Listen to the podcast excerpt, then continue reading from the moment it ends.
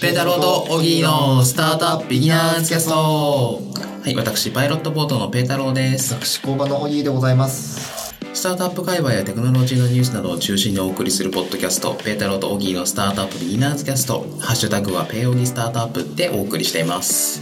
あの新年初収録でございます。明けましておめでとうございます改めましてあでもおめでとうございます。これ自体はねきっと1月のそうですね、7日かな。 7日にはいなので、もう先週放送はね、しているんですけどね、えまた改めてえやっていきたいと思います。今年もよろしくお願いいたしますよろしくお願いします。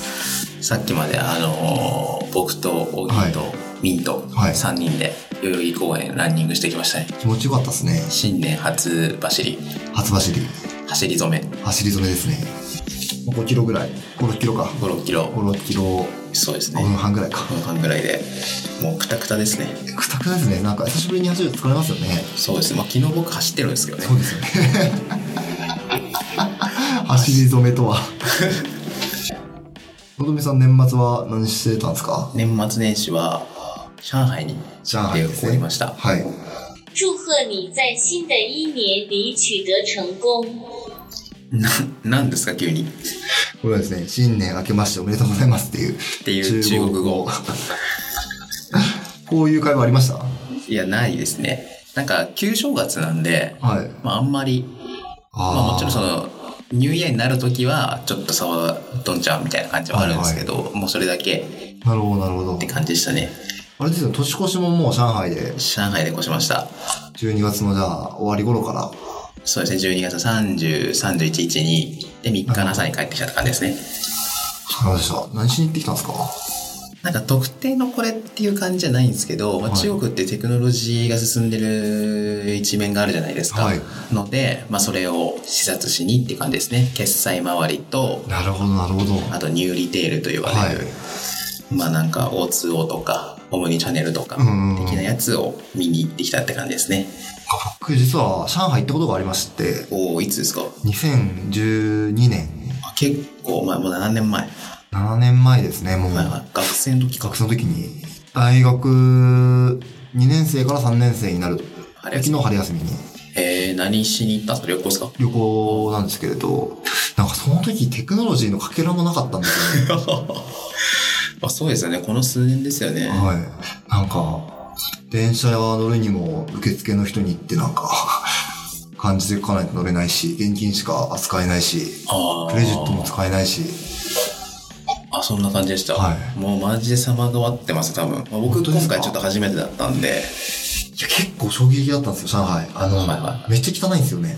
おおめっちゃ綺麗でしたよ本当ですか、はなんか、電車って、電車になんかみんなひまわりの種とか食べて、いはい捨てたりとか、なんかチキンとか食べて、その骨捨てるとか、 なんかそういう感じだったんですよ。2012年の上海は。ほうそれがですよ。 はいいやもう綺麗な街でしたよ本当ですか、い、はいや、それはびっくりしますね、本当に。そうなんだ。会話はちょっとさすがに難しかったんですけど、はい。まあ、漢字じゃないです漢字文化じゃないですか、のでなんとなく書いてあることもいや、わかりますよね。わかるとジャオ、ジャオズーとかね。あ上の手、ね餃子餃子と上手か。とかねそうそうそうそうあのだ標識とかも分かったりとかいやそうですよね。するんで、なんとなくわかりますもんね。そうなんですよだからそういう意味ではなんか日本一人でぼーっとしてる分には日本とあんまり変わんないなってはい。印象です間違いない、間違いない。そうですね。本当はね、WeChatPay とか使えたら楽しかったんですけど、なんか最近厳しくなったらしくて、僕は認証できなくて使えなかったんでえ、それはあれなんですか中国国籍じゃないと使えないとか。なんか中国の、えっと、携帯電話番号と、はいあと、口座はい。があればいけるんですけど、あ、厳しいですね。そうっすね。やっぱ中国面白いですよね。そうですね。だからそういう意味では、なんかまだ閉鎖的なのかなっていう感じはありますね。ー思い出してきました。なんか、中国って全然インターネット使えなくって、その当時も。はいはいはい。 VPN はいはい使ってアクセスするみたいな。あ、そうですね。僕もなんかぶずっと VPN 使ってましたね。はあ、そうなんですね。い。面白いですよね。そうっすね。 Facebook さえ開けなかったですからね。ですよね。まあでも行ってよかったです、やっぱり。本当ですかうん。いろんなものを視察してきて。誰かに、こう、案内とか、されたんですか案内というか、まあ一緒にぐるぐるしてたのが、スタイラーの小関さんっていう方と行あってきましたね。ーで、先に言っちゃうと、1月の28かな、はい。の月曜日に、あのー僕と小関さんで、上海のスタートアップ事情を、えこんな感じでしたよっていうイベントをまたやらせていただきます。え、場所はね、あの、みんな大好き、はい工場人なんで、ありがとうございます。新年一発目のイベントになるんじゃないのかなって気が。 1月28で、はい。あっていうのが今まだ企画してないんですよ。ーはいはいはい。何も。はいはいはい。そうですね、やらせていただきます。小関さんはずっと3ヶ月ぐらいから半年ぐらいから始めたけど、あの、中国のアクセラプログラムを受けてて、まあ、中国市場をずっと視察してたんですよ。それどういうことですか中国のアクセラプログラムって。まあ、中国のちょっと誰か忘れちゃいましたけど、はいアクセラプログラムを運営してて、そこに申し込んでアプライして採択されて、ええ。で、あっちで、なんか市場開拓みたいな、市場調査みたいなことをしてたんですよ。いやだから中国マーケットってね、いなきゃずっとわかんないんで、はいアクセラプログラムとかうまく使うっていうのはめっちゃいいなっていう気がしましたようーね。ん。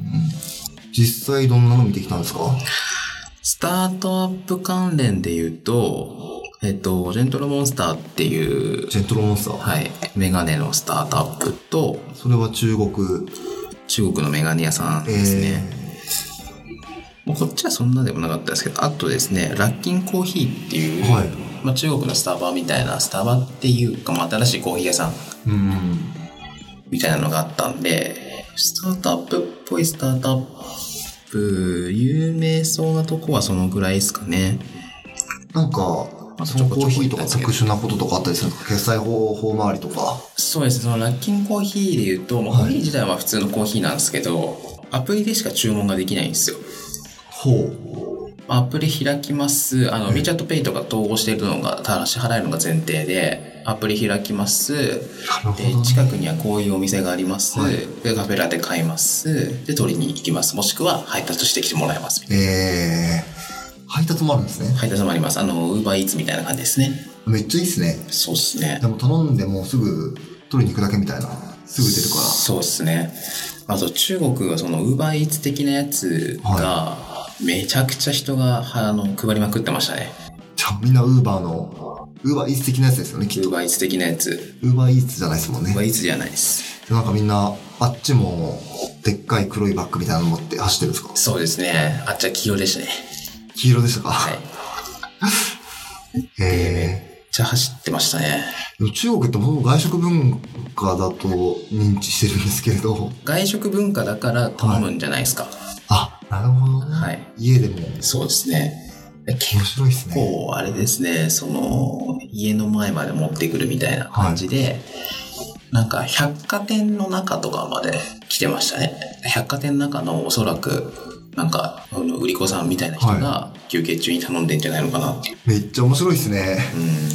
うん。面白かったですね。百貨店まで来るみたいな。そうですね。で、ラッキンコーヒーが本当分かりやすかったんですけど、あの、なんか一個一個はめちゃくちゃすごいことやってるかっていうと、そうでもないんですよ。ええただ、例えばアプリから注文ができます。そこから地図も分かります。はい配達もしてくれます。支払いもできます。はいそれを全部統合されてるんですよね。ああ、日本でそれ全部統合できてますか本当ですね。って言われると、ちょっとねっていう。なんか統合する世界ってあり得るんですかね今後。いや、全然あります。あの、すごかったです、UX が。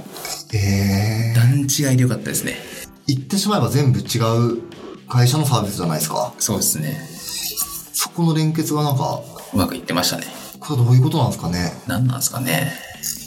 その辺はちょっと詳しいことはよくわかんないですけど。ええでもそれめっちゃ便利ですね。はい注文できて、決済もそこでできて。そうですね。